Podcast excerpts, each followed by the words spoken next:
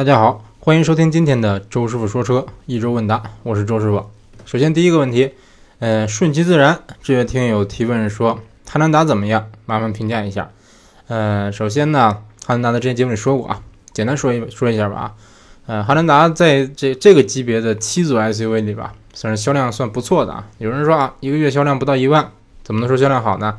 啊，其实怎么说呢？它产能有限，基本上现在的汉兰达已经产能到最大化了。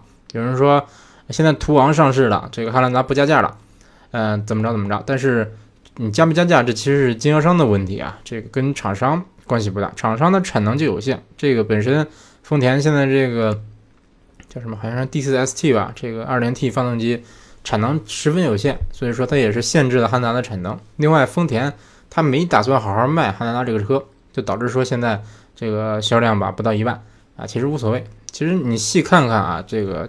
合资的中型七座 SUV 销量过万的，你看有没有？其实我印象中应该是没有啊，所以说，呃，算是不错了。那汉兰达这个车优点在哪儿呢？那在之前呢，它是这个级别的这个七座 SUV 里边，算是唯一一款第三排可以坐成年人的一款车。呃，几乎你看同级别其他车啊，比如说像是锐界什么的，基本上坐不了人。但是现在呢？嗯，这个什么科尼塞叫什么？不是科尼塞格，科迪亚克上市了。这前几天、昨天车展我还去体验了一下，这个第三排周师傅勉强能坐进去。再小点的，你像奇骏，嗯，这个就不用说了啊。这个七座我也说过了，小的不行。嗯，科其实这个科迪亚克说是中型 SUV，它其实比汉兰达要小得多啊。它轴距比汉兰达长，但是我觉得这么小的一个车能做出这样一个第三排空间已经算不错了啊。像锐界。其实第三排空间就跟科尼塞格差差不多，啊不是科迪亚克，科迪亚克差不多。我天哪，这个起名起的太，是不是？嗯，反正反正我这个一直把它说成是科尼塞格，科尼塞格大家知道啊，这个超跑品牌。啊，总之，汉兰达首先第一个优点就是它的这个第三排真的是能坐人，这其实是不容易的啊。另外就是它的这个二点 T 动力可以，嗯，包括整车的这个隔音呐非常好。整个这包括底盘的这个质感呐，整个整车的行驶品质都是非常不错的。所以说，汉兰达的目前为止算是一个处于一个这个供不应求的一个状态。但是它有一定硬伤啊。首先，我不大满意的几点，第一就是它的低配，最低配七座最低配，嗯，配置有点低了啊，一些该有的配置它没有，这是一方面。另外就是它这个行车电脑显示屏太小了。你看同级别其他车，你比如说像冠道。那冠道单是五座的，比如说你像这个途昂啊，但是途昂好像是比汉兰达要贵一些啊。比如说像什么锐界呀，像这个楼兰呐，这反正这些车，它的中控这个包括乱七八糟，包括仪表，就给人感觉都是比较高级。但是汉兰达汉兰达的这个仪表，甚至给我感觉它这个显示的这个效果啊，包括整个这个高档感啊，我感觉比这个卡罗拉混动还要差，所以说我不是太喜欢。嗯，希望它早点改款啊，换一个，嗯，比如像像液晶仪表，哪怕说你给我一个比较大点的行车电脑也行。嗯，基本上就是这样。其实包括这个，嗯，马上要上市的，不是马上啊，明年要上市的这个丰田 CH2，它的仪表也是这么个套路，就是一个很小的一个行车电脑显示屏。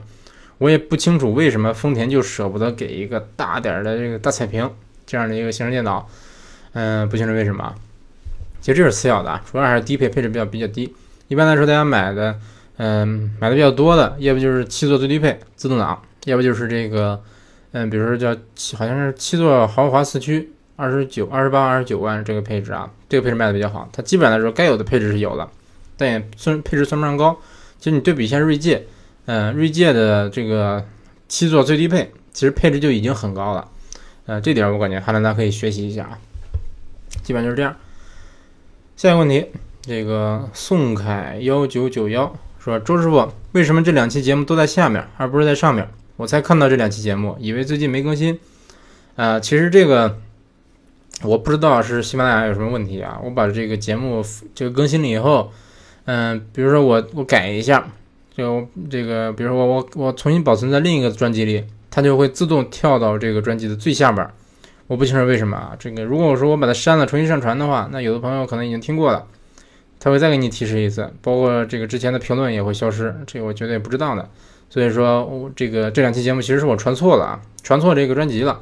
让我再转回之前那个专辑以后，它就只能只能掉掉在下边了。这个无论是在网页还是在手机端，嗯，都不能不能更改这个排序啊。所以我觉得这个用户体验，说实话有点差。嗯，所以说，我也不知道不知道不知道为什么啊，给大家道个歉啊，这其实是我的责任。嗯，下一个问题，这个八六二八六二零二七三零二这位听友提问说。啊，为什么不是楼兰七座，比它小一号的奇骏却出了个七座？这个其实我也想不明白啊。这个我说说，我真想不明白。如果这个咱听友里有有日产的工程师，希望大家 跟我联系一下啊。我真的很纳闷。其实我觉得楼兰不出七座，这个道理我觉得很简单，可能是这个工程师觉得说，嗯，哎呀，我与其研发一个比较这个。你就像汉兰达这样的七座 SUV，它如果坐七个人，那第二排、第三排都没有那么舒服。我还不如说我直接弄一个大五座，是不是？这样，这个起码我第二排的人能一个有一个比较舒服的一个感受。虽然说，我个人觉得啊，到中级 SUV，其实楼兰这个尺寸，第二排的空间有点已经有点这个过剩了啊，嗯，确实有点浪费。但是，呃，就算你给楼兰安一个七座，它也不会有一个多么好的一个乘坐体验，因为楼兰是一个。那这个大家可以看它的尾部造型啊，是一个很夸张的一个设计。呃，我估计就算你变成七座，第三排的头部空间应该不会好。所以说，嗯，干脆它干脆就也省事儿了，直接就就就研发一个五座车得了，对不对？再说了，就算说楼兰变成七座，说实话，我感觉它的销量也也不大不会有多好啊。这个楼兰的销量，说实话有点有点什么了。虽然说比老款的老楼兰。嗯，最近的销量已经是提升了多少倍了啊？但是还是算不上好，嗯，月销几两千台吧，在街上我也不怎么常见。嗯，说到这一点，我想补充一点，其实，嗯，周叔这几天干什么去了呢？我是到这个一个东风日产做卧底去了，卧底了一星期。嗯，我也得到了一些内部资料啊，但是有一些东西呢不好意思，或者说不应该是在公开场合说。但是楼兰这个这个车我可以透露一下啊，嗯，这个店。它是其实是我们当地最大的店啊，它也是有一些有很多这个直属的一些直营店，或者说一些二网都归它管，算是我们当地最大的一个东风日产。它楼兰这个车呢，它一年总共就卖了四台，去年啊好像总共就卖了四台。嗯，你像试驾车，楼兰试驾车都是哭着喊着打了个非常大的折扣，哭着喊着卖出去的，所以说 这可见说楼兰的销量差到什么地步啊。但这不算什么啊，这个还有六，这个销量还有更差的，再回头再说。嗯，包括就就算说现在奇骏出了七座，其实真正的客户来来提七座的没有，来问七座的都不多啊。一般就来一看这个七座展车，天哪，就就就不考虑了。这因为，嗯，说实话，这个第三排的奇这奇骏第三排，那空间真的小的有点离谱了，我估计正常人应该是不会考虑。所以说。当然，这个日产他肯定也清楚，嗯，所以说这个我感觉奇骏虽然出了七座，他他没打算卖，所以说大家就就当看看一看热闹就行了啊，这个其实无所谓。还有一点就是，你比如说这个，嗯，其实我是在我在日产是卧底日产这段时间呢，我是做试驾专员，顺便这个兼职库管，所以说这个试驾车，包括这个这个库存有有什么样的车，我都很清楚啊。奇骏的库存，新奇骏新奇骏库存。呃，不多，之前有八辆，这几天卖出去了有五五台吧，还剩三台，但是没有七座的啊，七座只有一个展车，这还是这这基本上来说是因为你上了七座，不能不进展车，这迫不得已进了一台，这也其实也卖不出去的，真正这个厂家也没指望卖展车，不是不是没指望卖七座啊，所以说无所谓。下一个问题，嗯，这个 V 零七二。周师傅请教一下，明锐1.6自制、轩逸1.6智享、威朗 1.5S 自领这三个该怎么选？主要是家家用代步，想要省点油，扎实一点。嗯，是不是当你犹豫不决时，选择一台大众是最好的决定？嗯，说实话，我先说这个第一个问题啊，是不是选一台大众是最好的决定？这当然不是了，怎么会犹豫不决选大众呢？是不是？你但是你这三个车里没有大众啊？啊，有有有，明锐算是大众的吧？呃，三款车分析一下吧。首先，这三款车里边最扎实的是明锐，然后最省油的是轩逸，呃，最豪华给人感觉豪华的是这个是威朗，嗯，所以说这个你想省油，想扎实一点，这怎么说呢？我感觉你可以均衡一下啊。反正明锐肯定是比轩逸同样1.6，明锐肯定是更更费油啊，这毫无疑问。嗯，但是这个明锐肯定更扎实。你跑高速多的话，可以考虑明锐。威朗跑高速当然也不飘，但是，嗯，怎么说呢？就就是这个，但是他后来还问了一个问题啊，说，嗯，明锐不考虑，我会在威朗和这个轩逸上选一个。嗯，这段时间网上报了这个威朗的前轮分体式插销问题，前轮前轮断轴、脱轴，莆田就出现了一起，还有车刚从 4S 店开出来没多远就断轴了。嗯，说威朗还可以入手吗？多谢了。这个断轴啊。我我感觉可能是一个设计缺陷，但是说它并不是说我百分百就断，也不是说啊这个几率很高。比如说我一万台车里，呃一万一万台车里，比如说断个五十台，对不对？那它这个你比如威朗一个月，假如说卖一万台，一年十二万台，那可能它这个全国的这个断轴案例就不少，好几百起，这就是很大的事儿了。但其实你算一下，概率也不是很高，摊到每个人头上，它的概率还是不算大。嗯，所以说虽然说网上有很多案例啊，但是还有很多不断轴的案例，他们大家不会曝光，所以说给人一种营营造出一种错觉，就像比如说自然，网上铺天盖地的德国车自然，也主要是大众啊，大众自然、途观自然，给人感觉啊，是不是大众车就爱自然啊？大众车好像就是爱自然啊，但是这是跟它这个，这是跟车里边的一些这个指针贴、一些这个黑心棉、指针贴、隔音棉有有关系啊。大众车一些这内部你看不见的地方这些。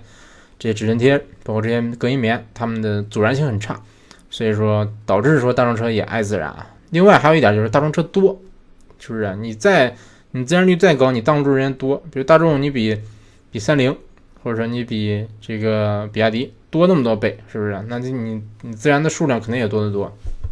但是我还是觉得啊，你如果担心威朗断轴，你就别买，对不对？你你买了以后，就算它真不断，你天天想着，哎呀，我现在可别断轴啊。啊，我我我检查一下我的前悬挂吧。这个你像你每天每买个车是为了是不是开心的？每天这么担惊受怕的，是不是？我感觉反正遭罪，那干脆就别考虑。明锐他说不考虑了，那就那就轩逸吧。呃，其实怎么说呢？嗯，其实明锐这个车挺均衡的啊。明锐这个车质感包括这个高级感给人营造的不错，空间也不算小，就是1.6的。怎么说呢？我个人觉得哈，这个这个价位你稍微加一点，能上 1.4T，1.6 的比较肉，变速箱反应特别迟钝。但是你上 1.4T 呢，又会担心双离合的问题，这就让人很纠结。嗯，还有就是你想省油，这个1.6的明锐油耗，说实话不算特别费，但是一般，算不上多么省啊，肯定没有轩逸这油耗低。轩逸的油耗非常低啊，它这个 CVT，嗯，包括我就我在日产就做做试驾这么多天，日产所有车我都开了。啊，G T R 没开过，嗯，途乐没开过，这些除外，包括一些展车、一些这个库存车、试驾车，我都反正动了很多很多遍啊。这个，嗯，对这日产车算比较了解。轩逸这个车它跑起来，呃，转速非常低，因为 C V T 嘛，这个转速非常低啊，比我的思域还低。你比如1.6的轩逸跑高速一百二，转速大概一千八、一千九，这也相当低啊。这我想想啊。嗯，你比如说这个 2.0T 的宝马宝马五系525，这我也我也试过啊，高速大概是两千转出头，两千一。你像我这思域，基本上也是一百二，时速一百二也得两千转出头。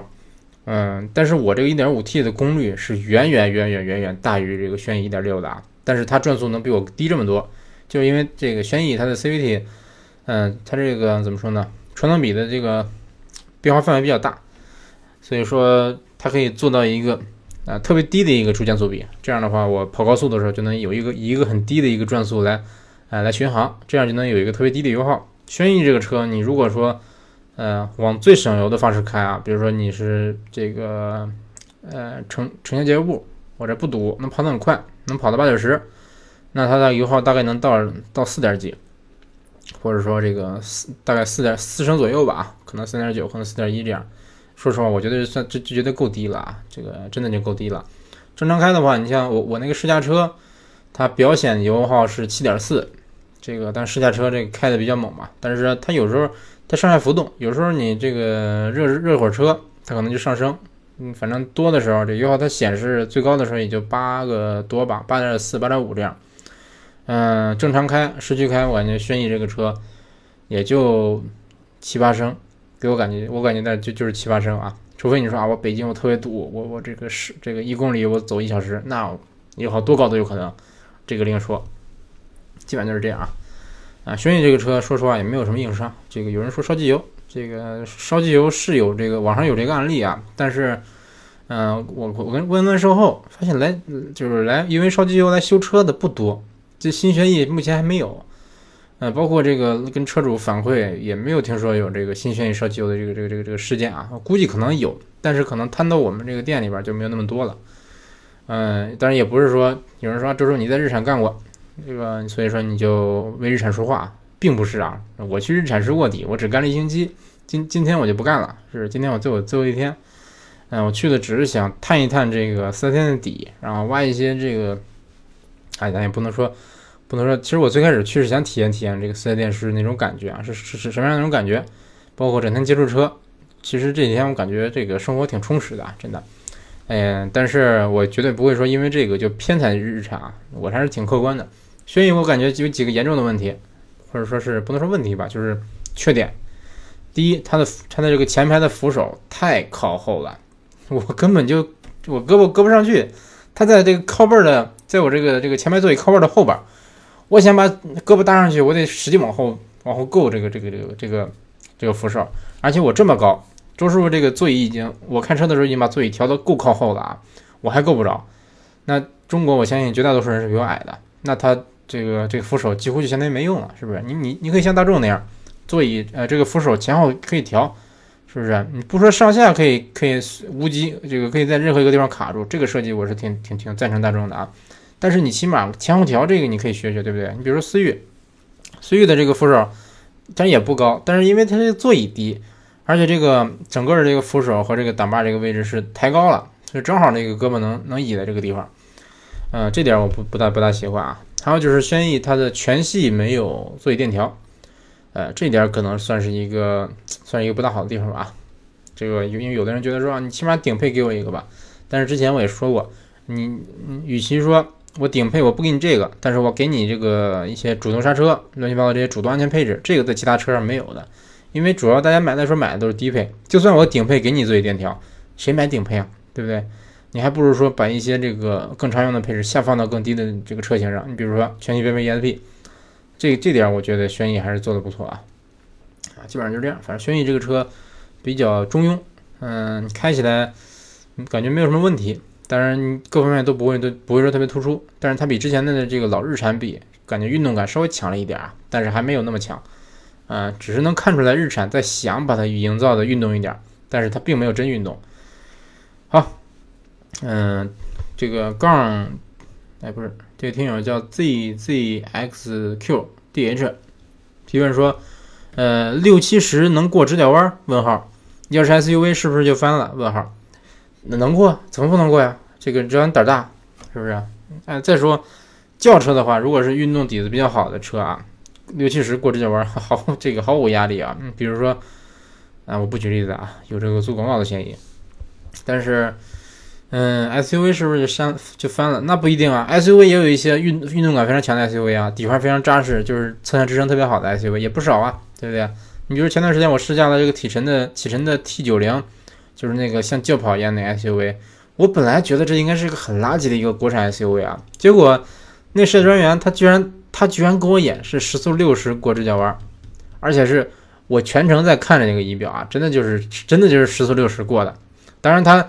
它不是说给着油过了，它就是大概大概稳着这个油，大概时速六十左右吧。到你就是入弯以后稍微掉了一点儿，然后但是说它它马上踩油门把油把转速又轰上来了，把这不是把这这个时速又轰上来了。所以说全程给我感觉就是这侧倾这个小的有点令人发指啊。但不是说就是完全没有侧倾啊，但是起码就是跟我的想象一比啊，真的是特别特别小，让我让我很吃惊。所以说，绝对不是说 SUV 都不能高速过弯啊。那轿车的话，其实六七十过直角弯是很吓人的，感觉是你心里是没底的。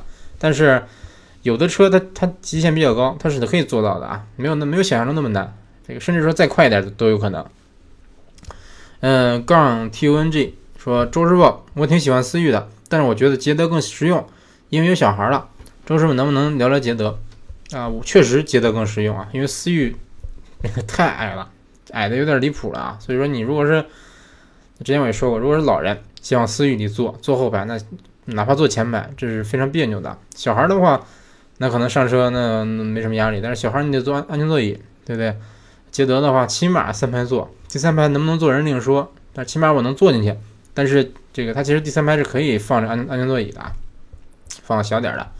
嗯，实用性是不错的啊。然后捷德一点一点一点五 T 我没开过，但是之前的老捷德，嗯，给我感觉就是 怎么说呢？就是没有，这悬挂挺硬的，悬挂比较硬，隔音比较差。嗯，这个对于一个 MPV 来说啊，我感觉你可以调的稍微软一点。然后我不大满意的就是它打开第三排以后，它的这个后备箱空间就几乎是零了，这个我其实不是太满意啊。所以说，如果说我买捷德，我估我之前说过，我估计会买五座版。把当一个旅行车来开，不会把它当一个 MPV。你真想买 MPV 的话，你就踏踏实实挑一个空间大点的，是不是？哪怕是 SUV 也行，比如说宝骏七三零，哪怕是途安 L 什么的，啊，都可以。嗯，下一个问题，LNG 盖杠 YSY 说日本地震后损坏的房屋谁来修复？怎么修？这你看有没有保险了？有保险，有保险的话，这个保险公司来修，保险公司出钱找人修。嗯，政府它也有一些补助，比如，但是它这个是有有指标的，而且这个这个钱下的特别慢，而且它是它是给你给的钱不可能是就是完全够你修啊，你还得往里添点钱。怎么修？就是找这些工匠来修嘛，嗯，也不难。日本它这个，比如说房子震坏了以后，它有几个指标，比如有全毁、半毁，半毁就是房子房子坏了一半，全毁就全全就是全碎了啊。但是其实这也是也是有评定指标的啊，这个政府是有相关的人员来做这个做测评。说啊，你这个房子损毁怎么样？赔多少钱？基本就是这样。嗯，这个等待杠 EYP 问周师傅是周家是雄安的吧？笑脸，并不是啊，我是雄安的，我我在雄安有六十套房，我天哪！我现在做节目，是不是？啊，不是说我看不起做节目啊，是我就意思是，我要是那么有钱了，那我以后天天烧钱我还来不及呢，是不是？我那么多钱根本就花不完。我天天花钱了，天天把时间花在花钱上，花在享乐上，哪有时间录节目，对不对？所以说周师傅家不是雄安的啊。我要是在雄安有六十套房，我天哪，那分分钟家长过亿啊！不对，过亿都不止，过百亿，嗯，百亿不行，十亿啊，没有啊。雄安现在房产不那不是那么贵啊，但是好像现在限购了吧？据说是限购了啊。前段时间有亲戚去去这个雄安收房呢，不知道收没收回来。行，那今今天就这些问题啊。嗯，感谢大家收听这一期的周师傅说车，下期节目再见。大家有什么跟汽车相关的问题，可以说在新浪微博周师傅说车，或者是私信我，或者是这个，总之有很多方法联系周师傅啊。欢迎大家积极跟周师傅互动。呃，如果有谁想加入咱们的这个周师傅说车的听友群，欢迎大家私信我啊。那我就是把你的微信号告诉我，我再把你拉进来。好，感谢大家收听这一期的周师傅说车，下期节目再见。